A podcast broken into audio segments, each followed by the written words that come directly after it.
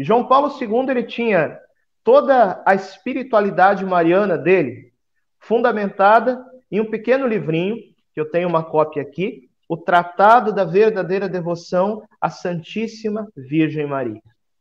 Nós falamos do lema que São João Paulo II tem no seu pontificado, totus tus, que significa todo de Maria.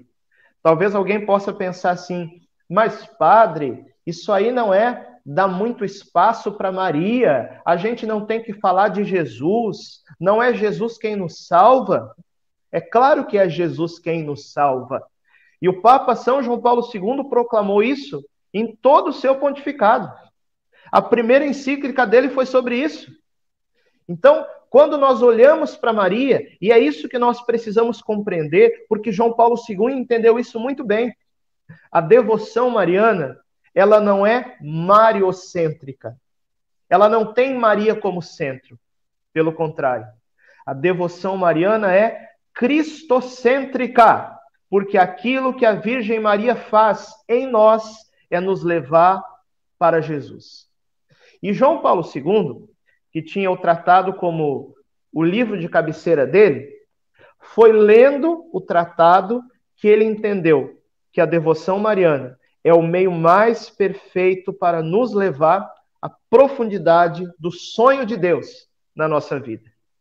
João Paulo II ele deu dois grandes testemunhos a respeito do tratado, que aliás foi escrito por um outro santo da igreja, São Luís Grignon de Montfort, há 300 anos atrás. João Paulo II ele deu dois testemunhos luminosos a respeito desse livro.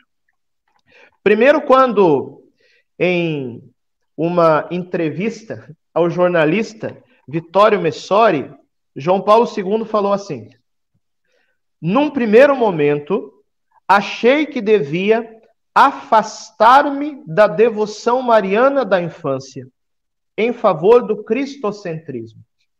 Ou seja, João Paulo II, padre novo, estudante de teologia, ele pensava assim antigamente: olha, eu preciso me centrar mais em Jesus, então vamos deixar um pouquinho Maria de lado. Mas aí olha só como ele segue o testemunho dele. Graças a São Luís de Montfort, com o tratado, compreendi que a verdadeira devoção à Mãe de Deus é ao contrário, cristocêntrica. E por isso o próprio São Luís fala no tratado que hoje em dia nós ouvimos muitos nossos irmãos evangélicos e protestantes falarem assim, que a devoção a Maria afasta vocês de Jesus. São Luís diz no tratado que se alguma forma de devoção mariana, que se algum método de devoção mariana nos afastasse de Jesus, esse método deveria ser rejeitado.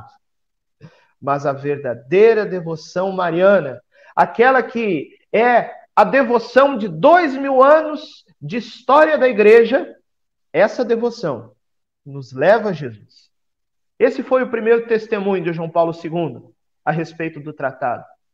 Mas ele também, em um diálogo, em uma entrevista, com outro jornalista, o jornalista André Frossard, João Paulo II disse assim: A leitura desse livro, o Tratado da Verdadeira Devoção, marcou em minha vida uma transformação. A devoção da minha infância e da minha adolescência em relação à mãe de Cristo, deu lugar a uma nova atitude, uma devoção vinda do mais profundo da minha fé. Enquanto antes eu temia, diz João Paulo II, que a devoção mariana ocultasse a Cristo, em vez de dar-lhe dianteira, compreendi, à luz do tratado, que acontecia verdadeiramente e inteiramente de outro modo. Nossa relação interior com a Mãe de Deus resulta organicamente da nossa vinculação ao mistério de Cristo. Minha devoção mariana foi assim remodelada e dura desde então. É parte integrante da minha vida interior e da minha teologia espiritual. E aí que nós entendemos a profundidade teológica da devoção mariana de João Paulo II, que é nada mais do que a atualização do Tratado da Verdadeira Devoção para os nossos dias. Mas para que nós possamos entender a essência do que é uma consagração, uma entrega de vida a Nossa Senhora, eu não gostaria tanto aqui de falar a respeito de método. Eu gostaria de falar a respeito de mística, porque muitas pessoas, nesses dez anos em que o Tratado da Verdadeira Devoção se tornou conhecido em todo o Brasil, muita gente entendeu a consagração como um método. Ok, mas, gente, não basta vivermos de métodos. É preciso vida mística, é preciso vida sobrenatural, é preciso fundamentação bíblica. E é isso que eu quero mostrar aqui para vocês. E eu queria, nesse momento de pregação sobre o totus tus, mostrar quais que são as três chaves para a gente entender a essência da consagração mariana. As três chaves são as seguintes: a geração espiritual em Maria, o segmento de Jesus Cristo e o exemplo da Virgem Maria. Então vamos lá. Padre Tales partiu da palavra. Essa é a exortação teológica do Concílio Vaticano II, então vamos também partir da palavra. Quem tiver a Bíblia aí, Evangelho de João, capítulo 3, versículo de 1 em diante. Havia um homem entre os fariseus chamado Nicodemos, príncipe dos judeus. Este foi ter com Jesus de noite e disse-lhe: Rabi, sabemos que és um mestre, vindo de Deus. Ninguém pode fazer esses milagres que fazes se Deus não estiver com ele. Jesus replicou-lhe: Em verdade, em verdade te digo, quem não nascer de novo não poderá ver o reino de Deus. Nicodemos perguntou-lhe: Como pode um homem renascer sendo velho? Porventura pode tornar a entrar no seio de sua mãe e nascer uma segunda vez? Respondeu Jesus: Em verdade, em verdade te digo: quem não renascer da água e do espírito não poderá entrar no reino de Deus. Palavra da salvação, glória a vós, Senhor. Então Nicodemos, ele estava ali escutando a mensagem do evangelho. E quando Jesus dizia que para viver esse novo nascimento, que é o evangelho, que é a boa nova, que é a salvação, Jesus diz que é preciso nascer de novo. E aí Nicodemos fica pensando: como que eu vou poder entrar de novo no ventre da minha mãe? Talvez Nicodemos fosse grande e gordo. Um bebezinho cabe no ventre de uma mãe. Um homem feito não cabe. E aí ele pergunta para Jesus: Eu tenho que entrar de novo no ventre da minha mãe que que Jesus responde? Jesus não responde nem que não e nem que sim. Jesus faz silêncio a respeito da pergunta de Nicodemos. É uma das únicas vezes na Bíblia que Jesus é questionado a respeito de algo e Jesus não nos dá uma resposta. Então existe um silêncio de Jesus diante de Nicodemos. E nesse silêncio existe um mistério, porque veja, as leis biológicas do campo da física, do mundo material, da própria biologia, são reflexo e uma analogia das leis do mundo espiritual. Então, a gente sabe muito bem que para a biologia não existe nascimento sem maternidade. A gente sabe muito bem que para biologia não existe uma geração sem uma mãe que gere. Muito bem, e essa é a forma de nós falarmos do mundo espiritual, de mistérios muito elevados aos quais nós não podemos ver, mas nós podemos falar por uma linguagem analógica de mediação. Gente, também no mundo espiritual é verdade. Não existe nascimento sem alguém que gere. Então, se nós queremos ser gerados na vida na graça, se nós queremos ser gerados nesse novo avivamento do Espírito Santo, talvez alguém me pergunte, de onde é que esse padre está tirando isso? Ele está fazendo uma interpretação bíblica? Não, eu estou fazendo uma aplicação, é diferente. Não estou aqui fazendo exegese histórica, magisterial, não, estou fazendo uma aplicação da palavra. Não existe nascimento, não existe geração da vida sem alguém que gera. E nós queremos ser gerados na vida na graça. Aí talvez você me diga assim, mas padre, na teologia nós aprendemos que é o Espírito Santo que gera a graça em nós. Ok, mas onde que o Espírito Santo gera a graça? Vou mudar a pergunta. Onde o Espírito Santo gerou a própria graça, que é o Cristo feito carne no meio de nós? Foi no ventre de Nossa Senhora.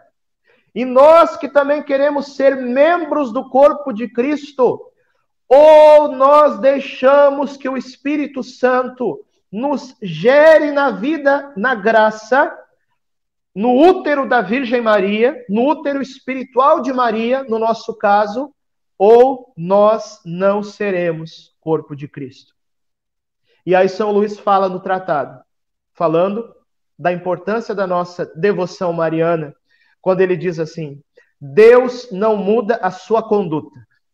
Então, se há dois mil anos atrás, Deus, o Pai, gerou o Cristo, cabeça, no ventre de Maria, também hoje, Deus, o Pai, continua gerando os membros do corpo de Cristo que somos nós, no ventre da Virgem Maria. Então veja só, teologicamente nós dizemos que é o Espírito Santo que gera a graça em nós. Sim, ele é a própria graça incriada nas nossas almas, mas o Espírito Santo nos gera no útero espiritual de Maria. É o esposo e a esposa que trabalham para a nossa geração em Cristo. É por isso que nós rezamos como Nossa Senhora ensinou, Padre Gobi, Vinde, Espírito Santo, vinde por meio da intercessão poderosa da Santíssima Virgem Maria.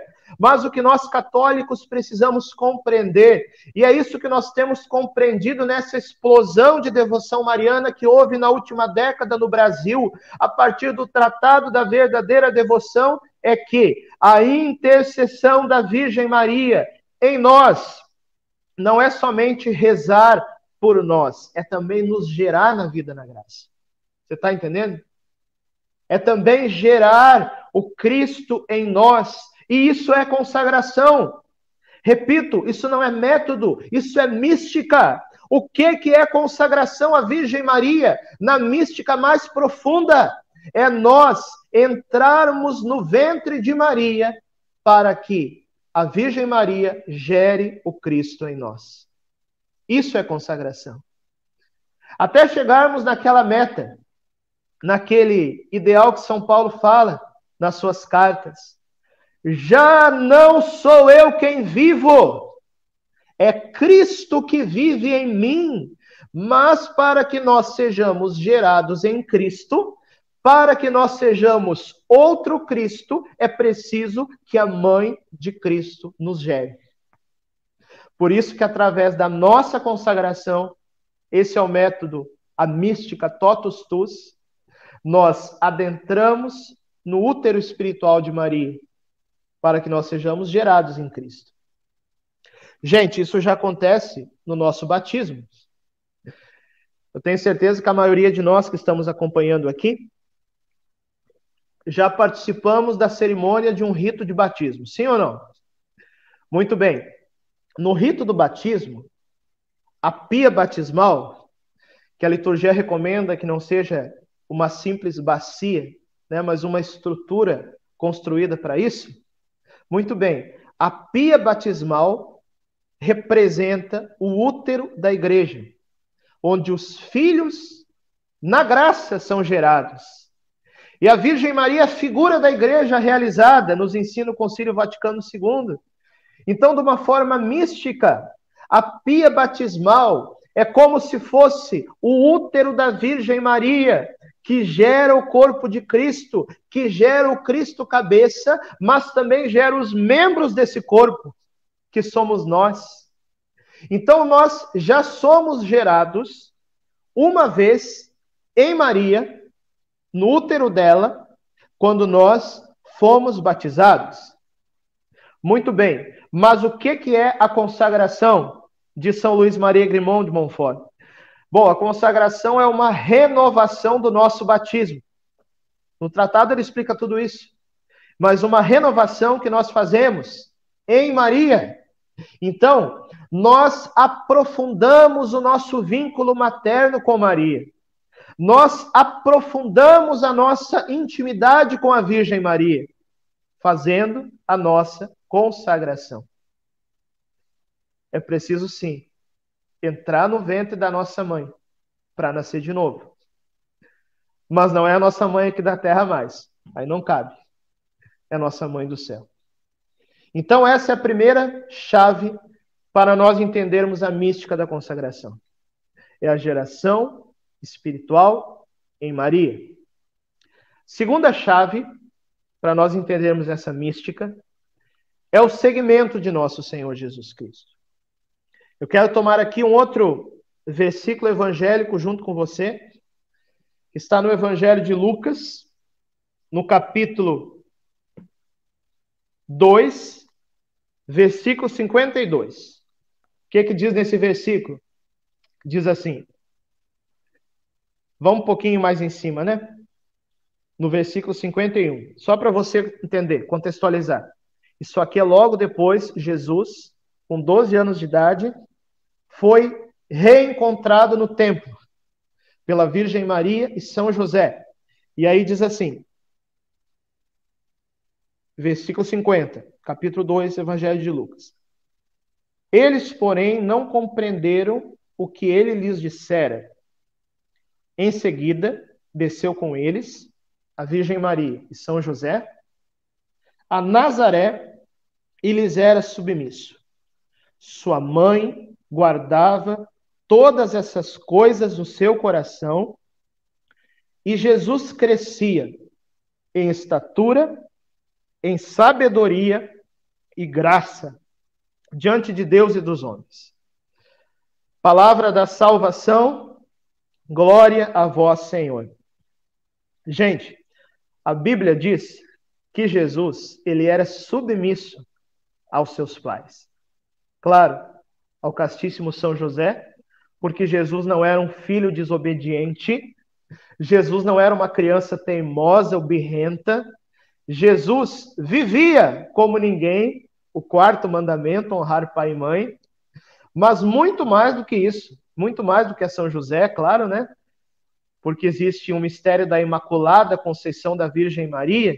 A Virgem Maria é de fato a Imaculada, muito mais, Jesus era submisso e obediente à Virgem Maria. Todos os teólogos da Idade Moderna e da época contemporânea nos falam que a vivência do Evangelho é um segmento a nosso Senhor Jesus Cristo. E todos nós já ouvimos muito isso. Jesus que convida os seus discípulos a o seguirem Jesus que convida a mim e a você ao seguir. Mas, gente, o que, que é seguir uma pessoa? O que, que é seguir alguém? Eu lembro que quando eu ia na escolinha, em Porto Alegre, chamava Jardim da Infância, né? Tinha aquela brincadeira: siga o seu mestre. Então, aquele que era o mestre que estava brincando, né? Fazia uma coisa, todo mundo tinha que fazer. Isso é seguir alguém. Seguir o mestre é fazer a mesma coisa que o mestre faz. Muito bem, nós queremos seguir Jesus. Então nós precisamos percorrer o mesmo caminho que ele. Foi um caminho que, na vida terrena de Jesus, se encerrou na ressurreição, que passou pelo Calvário, que passou pelos milagres, que passou pelo Tabor, que passou pela vida pública de Jesus, mas que também passou pelos 30 anos que Jesus viveu no escondimento junto com a Virgem Maria na casa de Nazaré. Gente, pensa só. Jesus viveu 33 anos apenas. Desses 33 anos, 30 anos, acho que uns 90%, não estou com calculador aqui, mas acho que uns 90% da vida de Jesus, ele não viveu falando para os outros, não. Ele viveu no escondimento da casa de Nazaré, junto com a Virgem Maria. E mais do que isso, quando que começa a vida humana? Não é no momento que nasce, é no momento que é concebida. Uma pessoa normalmente né, tem uma amiga minha agora que está em trabalho de parto aqui em Cuiabá, a Manu. Ela já está nove meses grávida. A vida humana começa nove meses antes do parto, normalmente, não é isso? Então, a vida humana de Jesus não começou quando ele nasceu, começou quando ele foi concebido no ventre da Virgem Maria. E aí ele viveu durante nove meses. Lembra o que, que é o mistério do segmento? É fazer o mesmo caminho que o Mestre fez. Nós queremos seguir Jesus na ressurreição, é claro, porque nós queremos o céu. Nós precisamos seguir Jesus muitas vezes nos calvários da nossa vida, e precisamos mesmo, porque a nossa vida tem os seus momentos de calvário, de abraçar a cruz. Nós queremos e precisamos seguir a nosso Senhor Jesus Cristo nos seus milagres, no seu ministério, na sua vida pública, no seu anúncio, no nosso caso, na escuta da palavra, e aqueles que são chamados também a anunciar a palavra, e pelo testemunho de vida, todos são chamados a isso. Sim, nós queremos seguir a vida toda de Jesus, mas não somente os três últimos anos. Nós também queremos morar com a Virgem Maria na casa de Nazaré, e isso é consagração. Consagrar-se à Virgem Maria misticamente, é ir morar com ela na casa de Nazaré, onde Jesus passou a maior parte da sua vida. E como a Virgem Maria, de São Luís no Tratado, ela é obra-prima de Deus Pai. O tratado diz que Jesus deu mais glória a Deus, morando no escondimento com Maria na casa de Nazaré do que com todos os seus milagres que ele fez na sua vida pública. O Pai se agrada do escondimento, o Pai se agrada da intimidade.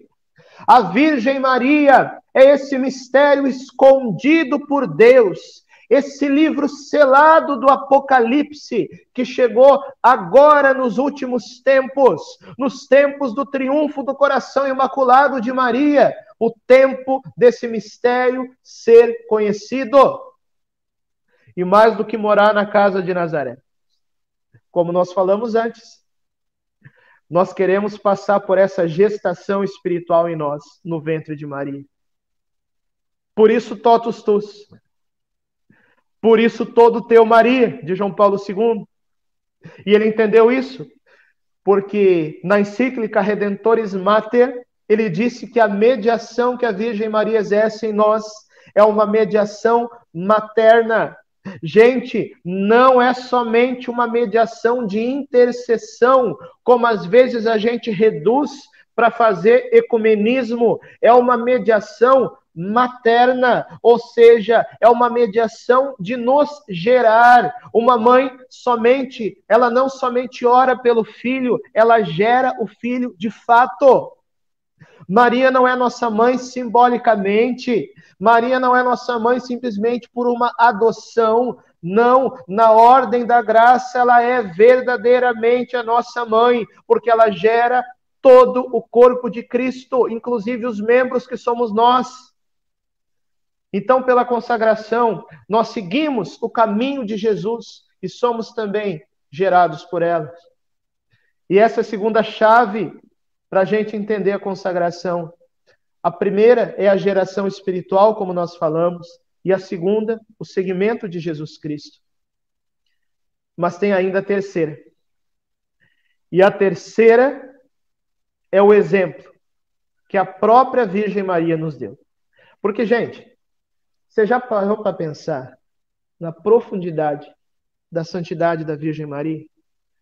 O que, que significa ser imaculada? Não é simplesmente o fato dela ter sido concebida sem pecado original. Sim, ela foi concebida sem pecado original, mas além disso, ela passou a vida inteira sem cometer um único pecado. A Bíblia diz que o justo peca sete vezes por dia. Quantos pecados que a gente cometeu na nossa vida? No último, último mês, né? Na última semana, nos últimos dias, não sei. E na nossa vida inteira. Não estou falando aqui nem de grandes pecados necessariamente, de pecados mortais. Estou falando aqui daqueles pecadinhos do dia a dia, que às vezes nem são tão pecadinhos assim, né? A Virgem Maria passou 74 anos de vida dela, como nos aponta a tradição da igreja, sem cometer um único pecado. Olha a grandeza da santidade dela. Ela de fato é a Imaculada, ela é a arca da aliança, ela é aquela que nunca se corrompeu, que o demônio nunca tocou. E aí nós vamos agora Evangelho de Lucas, capítulo 1, somente um versículo. Versículo 38.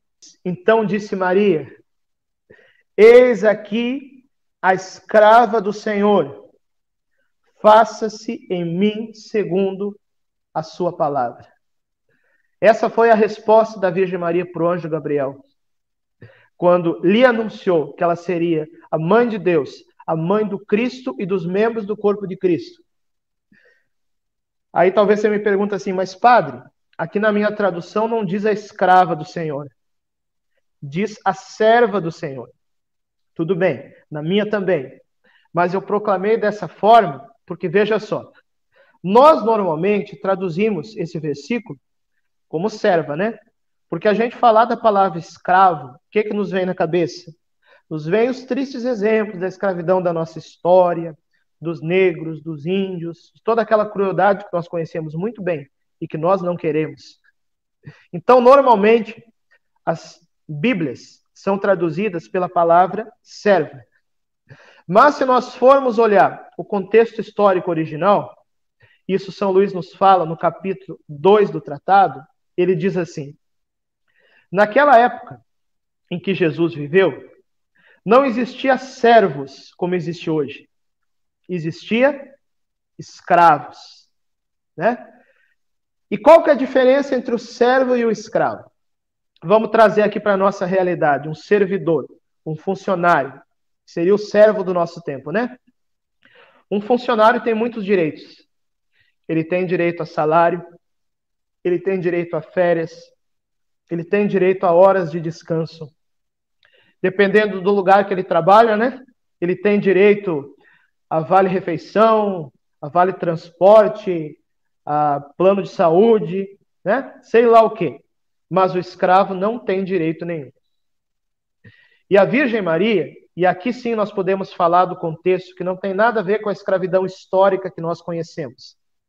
Aqui nós estamos falando de uma santa escravidão de amor. A Virgem Maria tinha 16 anos quando o anjo apareceu para ela. E ela tinha, como toda jovem, coração apaixonado. Jovem se apaixona fácil, né? Seja por um time de futebol, por uma pessoa, por uma banda, por uma comunidade. O jovem, ele é apaixonado. A Virgem Maria tinha esse coração apaixonado por Deus. O coração de Nossa Senhora, o coração imaculado dela, queimava de amor por Jesus. Então ela queria se entregar não pela metade, ela queria se entregar inteira. Ela não queria ser apenas uma funcionária. Ela não queria se entregar para receber recompensa, embora assim ela foi coroada como rainha do céu e da terra. Ela queria se entregar simplesmente por amor a Deus. Ela não queria tirar férias de Deus, não. Ela queria ser de Deus o tempo todo. Ela queria ser o totus tus de Deus. Assim como nós somos o totus tus de Maria, para que ela nos leve a Deus, ela queria ser a toda tua, o totus tus do Pai. Por isso que ela se entregou e ali ela se tornou mãe do Cristo e esposa do Espírito Santo, e por isso que ela disse com esse coração indiviso: Eis aqui a escrava do Senhor, eis aqui a escrava por amor. Nós, por meio da nossa consagração, também nos tornamos escravos por amor. De quem? Sobretudo, do mesmo jeito que ela fez, né? De Deus. Porque nós queremos amá-lo, e não é só pela recompensa, não. Claro que a gente quer o céu, mas nós queremos amar a Deus. Porque a gente não quer tirar férias de Deus, a gente quer ser de Deus o tempo todo. Por isso a santa escravidão de amor. E porque a Virgem Maria, obedecendo ela, as suas mensagens, as suas poucas palavras bíblicas, fazei tudo o que ele vos disser, sim, sendo submisso e obediente à Virgem Maria, nós seremos submissos e obedientes a Deus. Isso é a consagração. E aí a gente entende a mística da consagração. Nessas três chaves de leitura: a geração espiritual, o segmento de Jesus Cristo e o exemplo da Virgem Maria. Muita gente se questiona assim: será que a consagração não é coisa para quem é santo, né? Eu não sou santo, então eu não vou fazer a consagração. Bom, São Luís escreveu o Tratado da Verdadeira Devoção inteiro para nos explicar isso aí. E o que que São Luís diz? Que a consagração não é para os santos. Gente, quem é santo está lá no céu. E quem está no céu não precisa de consagração, não. Quem precisa de consagração é gente pecadora, como eu e você. Então, a consagração à Virgem Maria ou a consagração a Jesus pelas mãos de Maria, se você preferir, não é para quem já é santo, é para quem quer buscar a sua santidade. Ah, padre, se a pessoa quer viver no pecado mortal, não quer sair do pecado mortal e está nem aí. Bom, aí não tem consagração que resolva, né? Deus não influi na liberdade de ninguém. Mas eu quero dizer para você que está nos acompanhando agora: se você, assim como eu, é um pecador desgramado que quer chegar ao céu e logo buscar a sua santidade, sem a qual ninguém verá o Senhor, então a consagração é para nós, que não somos santos, mas que queremos ser santos. E nós temos duas possibilidades. Ou nós queremos a nossa santidade sozinhos, ou nós queremos com a ajuda de nossa mãe. Então a consagração é isso. A mística da consagração é essa: é correr para a saia de Nossa Senhora para ser santo, junto com ela. E nós junto uns com os outros. Eu conheci o Tratado da Verdadeira Devoção no ano de 2001. O Dudu lembra, eu chegando toda semana no grupo de oração, né? Não lembro se era na Menino Deus ainda, ou já era na Medianeira. Tenho quase certeza que era na Menino Deus. Isso, tenho certeza. 2001 era lá ainda. Foi na mesma época que eu entrei na comunidade Pazimel, em 2001. Fui membro da comunidade de 2001 a 2006. Então, quando eu conheci o tratado, na época poucas pessoas conheciam, né? Eu me consagrei, fiz a minha consagração sozinho. Naquela época não tinha curso de consagração, Naquela época não tinha Padre Paulo Ricardo, não tinha nada disso.